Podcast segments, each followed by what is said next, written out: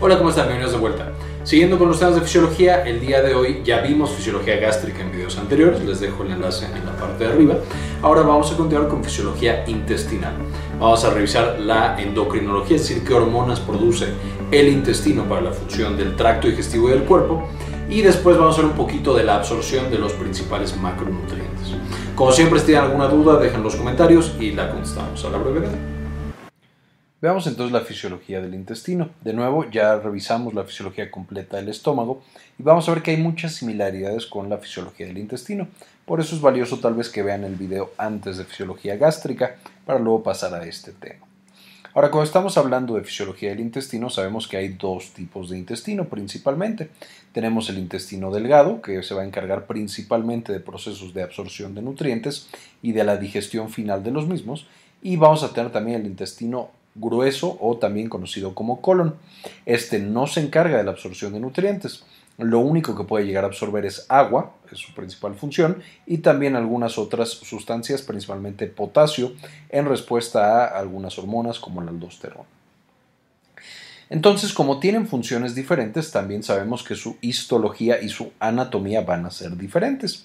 Y más adelante veremos algunos detalles, pero aquí ya podemos empezar a verlo mientras que el intestino delgado tiene estos pliegues muy abundantes, que vamos a ver más adelante están formados por vellosidades, en círculos llamados eh, círculos de Kerkring, vamos a tener que el intestino grueso no tiene tanto estas eh, vellosidades, de hecho no posee vellosidades, no tiene tanto estos pliegues y es mucho más grueso, que es básicamente la razón por la cual el eh, cambio en el nombre. Y está compuesto de austras, que son estas divisiones que tenemos en el intestino grueso.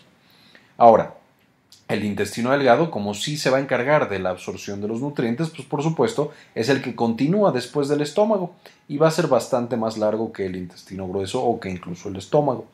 Más adelante, como ya se absorbieron todas las posibles nutrientes en este intestino delgado, ya solamente pasa eh, el bolo alimenticio, que ya no es bolo alimenticio por supuesto, a, el colon, donde ya solamente se le va a absorber todo el agua para producir la materia fecal. Ahora, en el caso de la histología vemos que es similar a la que teníamos en el estómago, en el sentido de que vamos a tener dos capas musculares externas. Es decir, vamos a tener una capa longitudinal que se va a encargar de propulsar los alimentos, eh, es decir, de hacer el movimiento longitudinal de aquí hacia acá. Cada vez que se contrae va empujando en este movimiento de propulsión a todo este contenido del intestino. Y vamos a tener una capa más interna que es la capa muscular circular. Y esta capa muscular circular, lo mismo que pasaba en el estómago, va a generar movimiento en el propio sitio. La principal función es, por supuesto, la mezcla del bolo alimenticio con lo que nosotros estamos eh, secretando con nuestro intestino. Y por supuesto, una vez que llega al intestino, el bolo alimenticio, que ya no es bolo alimenticio, va a ser el quimo. Después de tener estas capas musculares externas, vamos a tener la capa submucosa, que así como sucede en el estómago, va a tener la vasculatura.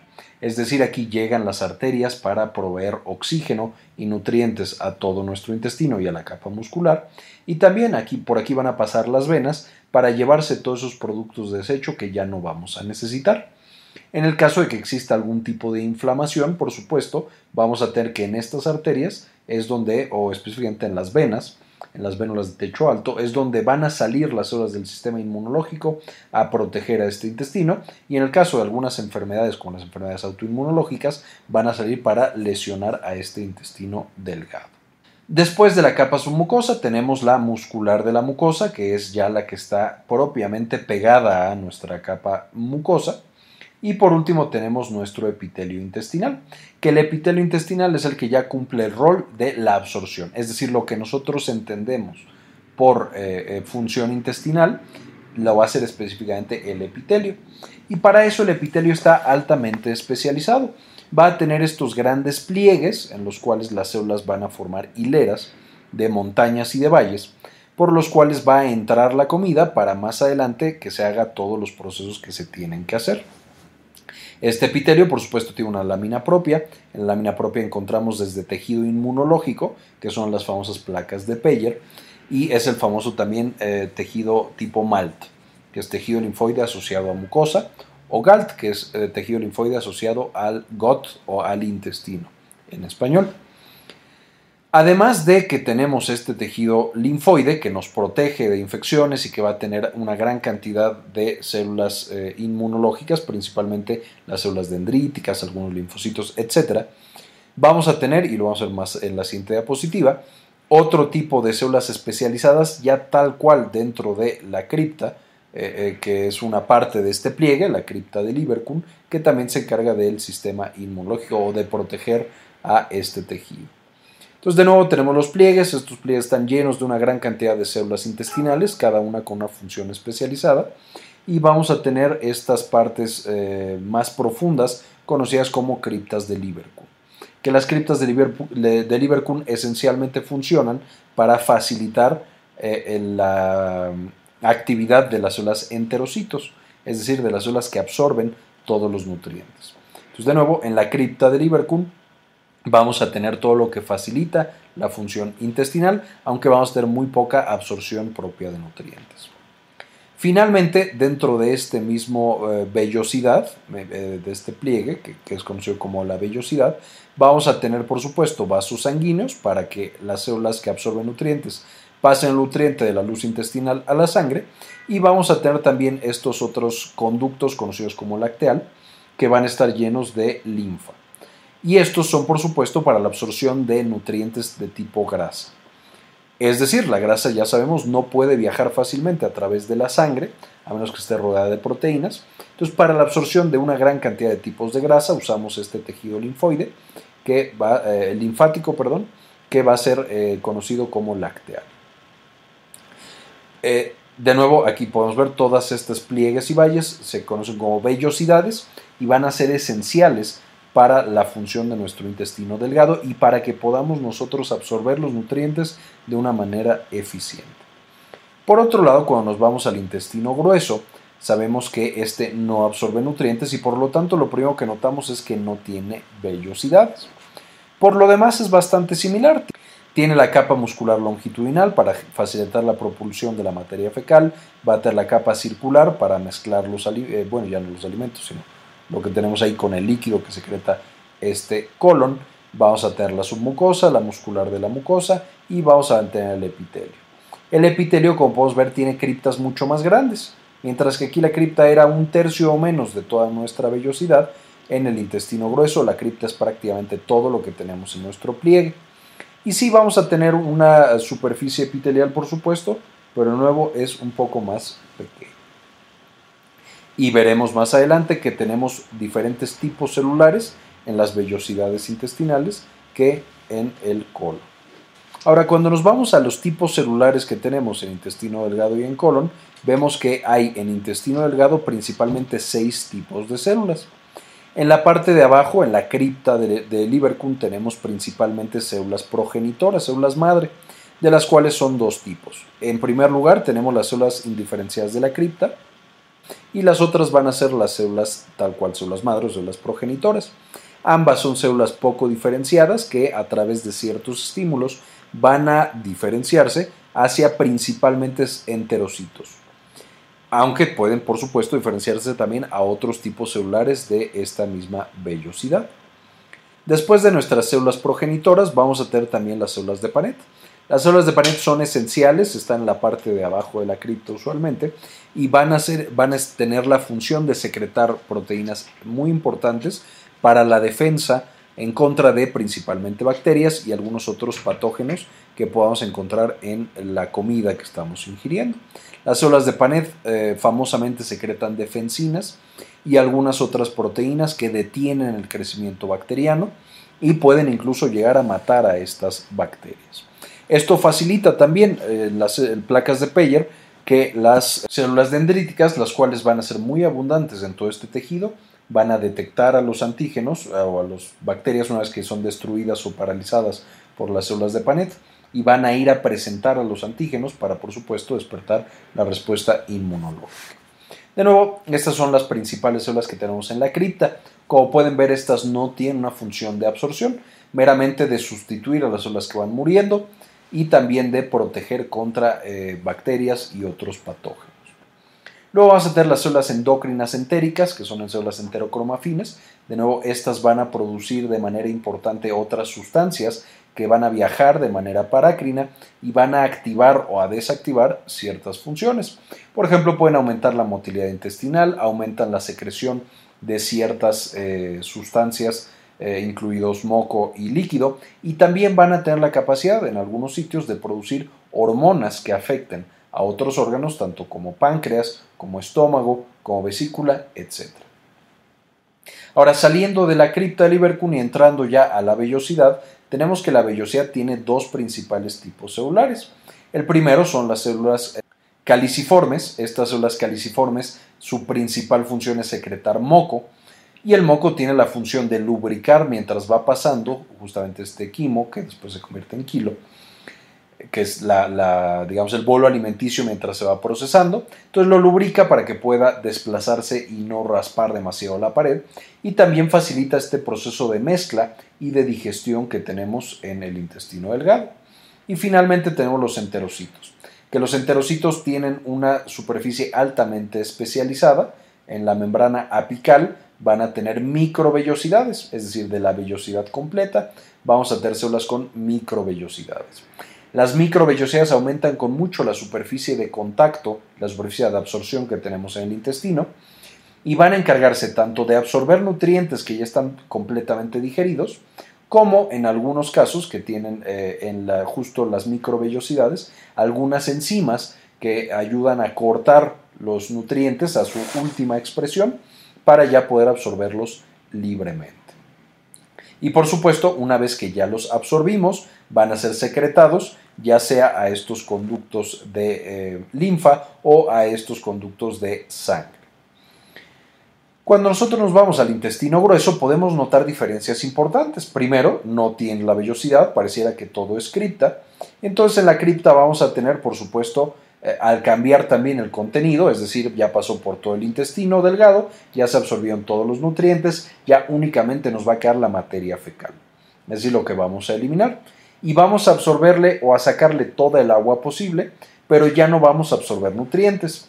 Eso hace que necesitemos de una manera muy importante las células caliciformes, es decir, ya está mucho más duro, mucho más, una consistencia más sólida lo que está atravesando por el colon. Entonces necesitamos más moco justo para proteger las paredes.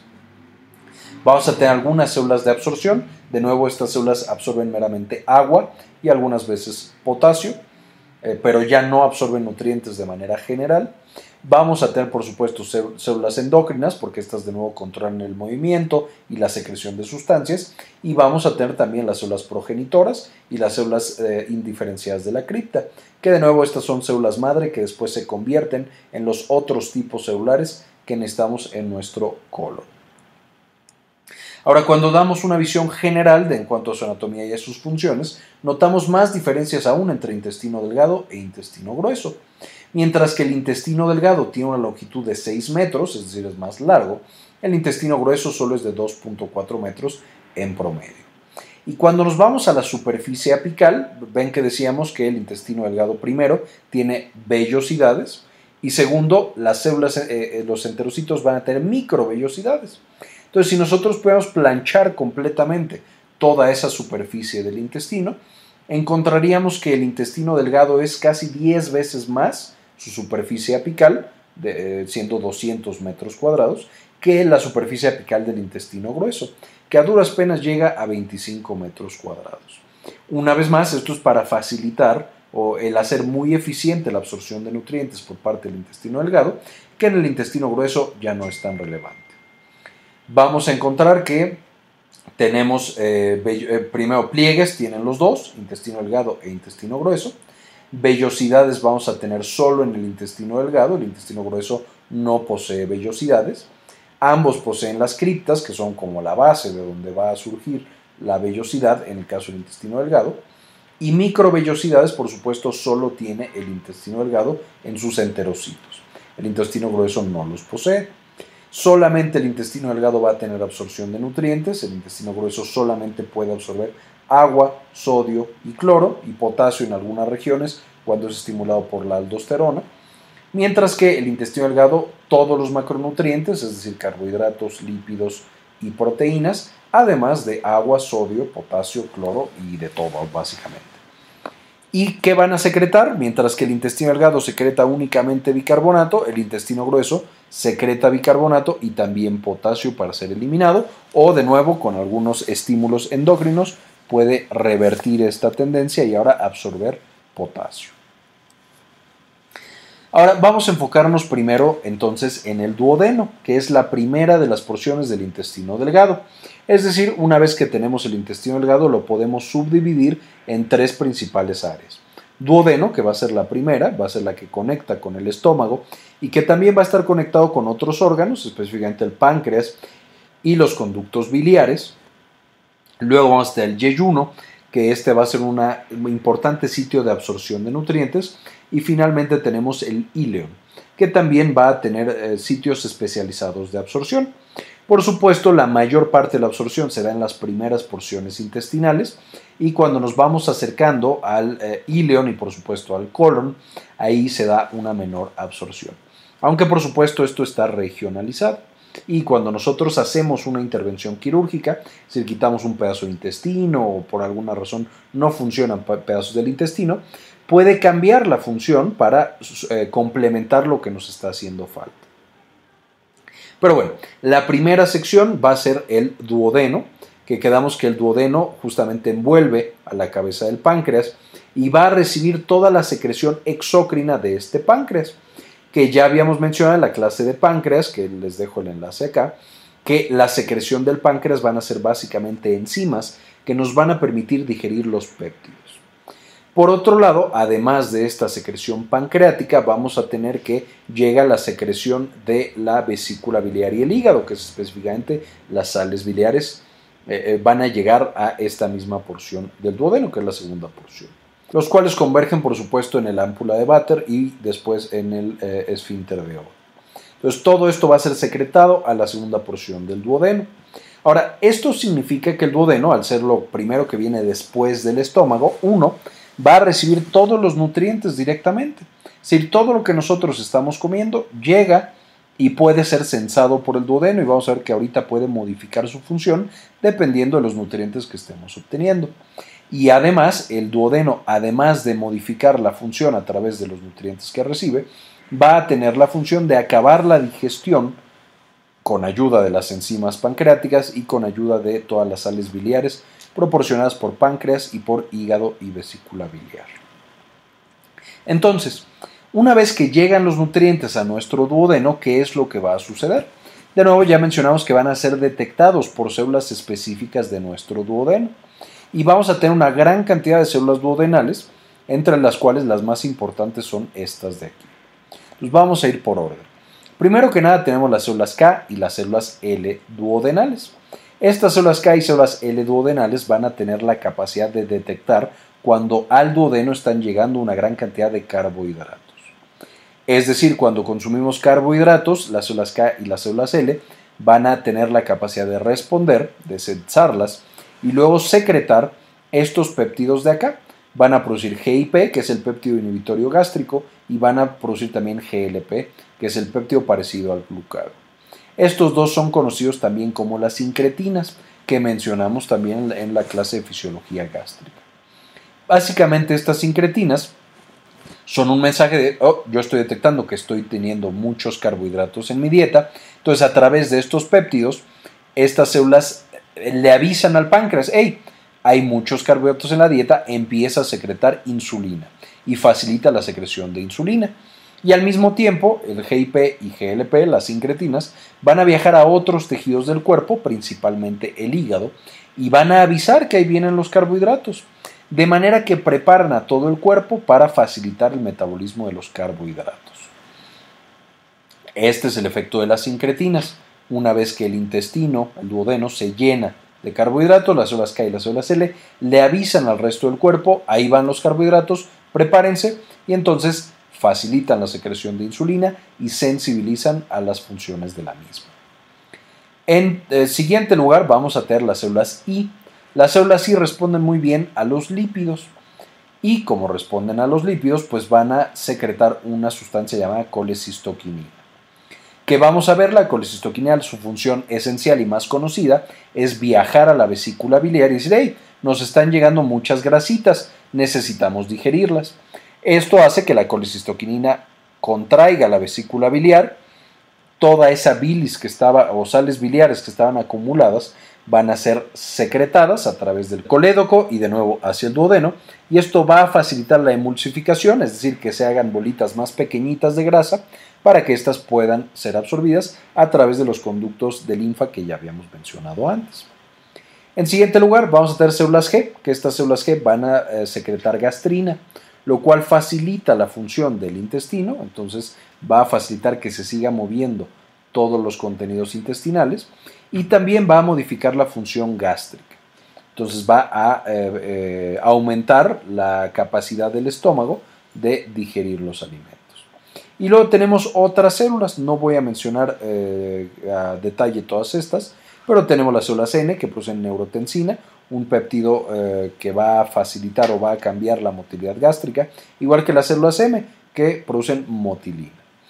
Vamos a tratar las células D, igual que en el estómago, estas son activadas, por ejemplo, cuando tenemos una importante carga de ácido y van a producir somatostatina, como diciendo, ¿sabes qué? Ya estás produciendo demasiado ácido y me estás lastimando, deja de funcionar.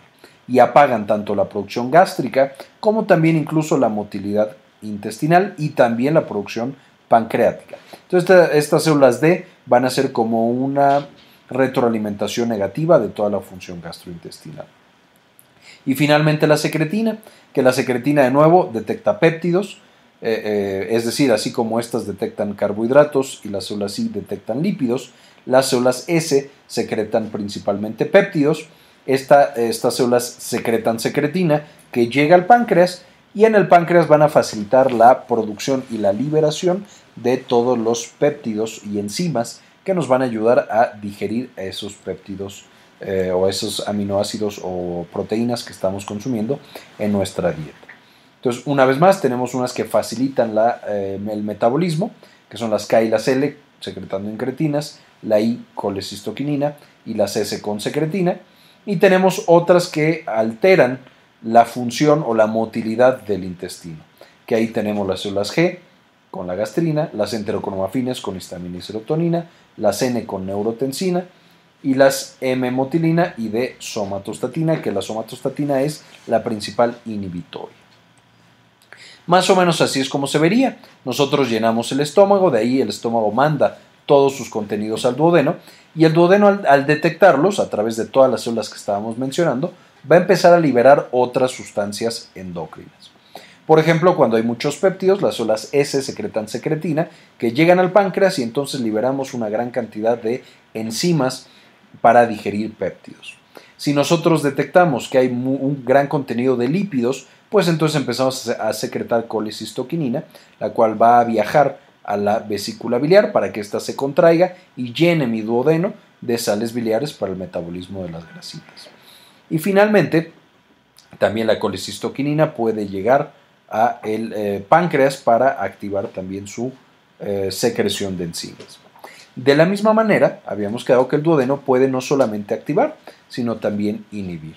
Una vez que los nutrientes ya están en mi duodeno, la secretina y colecistoquinina que yo estoy liberando va a viajar al estómago para limitar la cantidad de actividad que tiene. Es decir, ya me llevan nutrientes, no me sigas enviando cosas. Ahí guárdalo y después me envías un poco más. Entonces se apaga la función gástrica. Una vez que pasan estos eh, nutrientes, empiezan a producirse gastrina para decir, ¿sabes qué? Otra vez mándame un poco de nutrientes para que yo los siga procesando y entonces se mantenga un flujo adecuado. Y cuando el estómago está produciendo demasiado ácido o mandando demasiadas cosas, podemos entonces secretar somatostatina que va a llegar al estómago e inhibir la secreción de ácido e inhibir también la motilidad. Entonces esto es más o menos cómo va interactuando el duodeno con el resto del sistema gastrointestinal. Ahora quedamos que hay dos sustancias que van a ayudar en la digestión ya desde el duodeno. La primera van a ser todas las enzimas específicas del páncreas. Y para estas enzimas tenemos una gran cantidad, pero la primera que secreta el páncreas va a ser el tripsinógeno. Esta es una proenzima, es decir, no está activa completo, En el páncreas está completamente apagada, pero cuando sale a la luz intestinal, el borde en cepillo, es decir, las microvellosidades, van a tener unas enzimas conocidas como enterosinasas o enteropeptidasas. Estas enteropeptidasas van a ser cuchillos que activan al tripsinógeno, lo transforman en tripsina. Y la tripsina ahora va a activar a todas las demás enzimas eh, que ayudan a la digestión que son secretadas por el páncreas. Es decir, todas están en el páncreas, pero todas están inactivas. La que tiene que abrir la llave, la que tiene que activar a todas las demás es el tripsinógeno, pero el tripsinógeno propiamente no puede ser activado hasta que llega a el intestino, donde el borde en cepillo va a tener enteropeptiasas que la prenden y esta a su vez prende a todas las demás. Algunas de las otras importantes van a ser la quimiotripsina, la proelastasa, la procarboxipeptidasa A y procarboxipeptidasa B. Todas estas activadas por la tripsina, que aparece en el intestino, y van a facilitar la eh, digestión de las proteínas o de los aminoácidos ya a su forma final. A oligopéptidos primero por la, la quimiotripsina y la elastasa, entonces estos ah, van a ser de 2 a 6 aminoácidos. Y por supuesto las exopeptidasas que derivan de las carboxipeptidasas a aminoácidos sencillos para que sean absorbidos de esta manera. Vamos a ver más adelante cuando veamos todo un video de absorción que dependiendo de los aminoácidos vamos a tener que son más efectivos unos u otros, aunque en términos generales se pueden absorber de las dos maneras.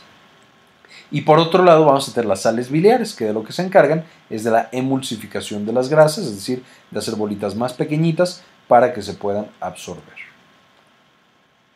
Ahora, ¿cuál va a ser este proceso de absorción? Ya quedamos que la digestión va a ser lo primero que nosotros tenemos y dependiendo del nutriente vamos a poder o absorberlo directamente o digerirlo previamente en el intestino para luego absorberlo en este mismo intestino. Tenemos aquí la luz del intestino, estas son las células propias del intestino y esta es ya el espacio intersticial que más adelante va a llegar a la sangre. en el caso de los eh, carbohidratos que ya vienen solos, como la glucosa, estos directamente son absorbidos por diferentes transportadores, principalmente el GLUT2 y el GLUT3. En el caso de las proteínas, quedamos que necesitan ser primero hidrolizados hacia polímeros pequeños de 2 a 6 aminoácidos o ya directamente monómeros o directamente aminoácidos.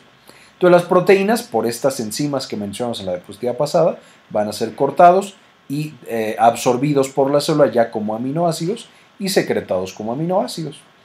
Pero también hay en algunos casos la opción de que algunos péptidos, como estábamos mencionando, pueden ser directamente fagocitados o pinocitados, hidrolizados en el interior de las células eh, intestinales y luego, por supuesto, ser secretados como aminoácidos libres. Otro ejemplo de carbohidratos va a ser cuando vienen pegados eh, los disacáridos, por ejemplo la sucrosa, que es glucosa y fructosa pegaditas, vamos a tener que el borde en cepillo puede tener directamente la enzima, lo corta en dos y ahora sí absorbemos por un lado la glucosa y por el otro lado la fructosa. Y entonces absorbemos por un lado la glucosa y por otro lado la fructosa. Y estos ya son secretados. Lo mismo pasa con la leche. La lactasa, que es el azúcar que tiene la leche, va a necesitar de justamente la enzima, bueno, la lactosa, va a requerir de la enzima lactasa para ser cortada y ser absorbida como aminoácidos sólidos. Finalmente vamos a tener los lípidos. Los lípidos, por ejemplo los triglicéridos, van a requerir hidrólisis en la luz intestinal, separados en glicerol y ácidos grasos, son, separados, son absorbidos de manera separada y secretados de manera conjunta, los triglicéridos. Otras sustancias como el colesterol son los que van a requerir de los ácidos biliares, o de las sales biliares más bien, para luego ser absorbidos, que de nuevo esto lo veremos con más detalle más adelante. Si nosotros dividiéramos el intestino en cuanto a dónde se absorbe cada uno de estos nutrientes principales, tendríamos que carbohidratos, proteínas y lípidos son absorbidos esencialmente en todo el tracto intestinal, pero se da principalmente la absorción en el duodeno. el duodeno se encarga de digerirlo por la ayuda de también el páncreas y de absorber carbohidratos, proteínas y lípidos. En el yeyuno se da una absorción un poco menor y en el, ilio ya casi, en el ya casi no se absorben estos nutrientes. Por otro lado, calcio, hierro y folato también se absorben principalmente en el duodeno. Por supuesto, ya sabemos que tanto calcio, hierro y folato van a requerir de algunos otros cofactores para ser absorbidos. Por ejemplo, en el caso del calcio, la vitamina D, que ya vimos también en otro video y les dejo acá el enlace. El hierro a través de ciertos transportadores que mencionaremos con más detalle más adelante, pero que principalmente requiere de ácido. Y el folato, que van a requerir de factor intrínseco muchas veces para ser absorbido. El calcio también se puede absorber en el ilion y también se puede absorber en el yeyuno, no siendo igual para el hierro y los folatos. Los ácidos biliares y las sales biliares, ya quedamos, son secretadas en el duodeno y de ahí van a ser absorbidas en el yeyuno y principalmente en el ilion. Y esto va a ser muy importante porque van a hacer una recirculación. Es decir, van a ser reciclados, se secretan acá, van a ayudar a la digestión en todo este tramo y luego son absorbidos otra vez para llegar otra vez a la vesícula o al hígado y ser otra vez secretados. Esta recirculación justamente va a permitir que se ahorre gran cantidad de las sales biliares y los ácidos biliares que vamos a estar produciendo todo el tiempo y ya después de nuevo haremos un video específico de este proceso fisiológico. Y finalmente la cobalamina. La cobalamina, siendo una vitamina esencial, va a ser absorbida en el ilion. Esta sí va a depender absolutamente del factor intrínseco que es secretado por el estómago y que de nuevo vimos en la clase de fisiología gástrica. Los folatos no requieren esto, eso fue un pequeño error. Y así es como podemos entender y dividir dónde se van a absorber cada uno de los nutrientes que de nuevo vamos a ver con más detalle en videos posteriores. Y muy bien, esta fue la clase de fisiología intestinal, espero les haya quedado claro. Es un tema un poco largo y complicado, lo seguiremos viendo en otras clases para reforzarlo y repasarlo y que quede mucho más claro. Agradezco muchísimo a todos los miembros en Patreon que apoyan a este canal y nos ayudan a seguir creciendo. Este video principalmente lo dedico a Andrés Castañeda, María Eugenia y Alberto Bravo. Y por supuesto les dejo la bibliografía para que puedan seguir repasando y estudiando. De nuevo, este es un tema muy interesante, pero que puede llegar a ser un poquito complicado. Bien, eso fue todo por el video de hoy. Espero les haya gustado, eh, que le hayan entendido a todo. Eh, quisiera agradecer especialmente a todos los miembros de Patreon que nos apoyan mucho para seguir subiendo contenido. Y como siempre, ayúdenos a cambiar el mundo, compartan la información.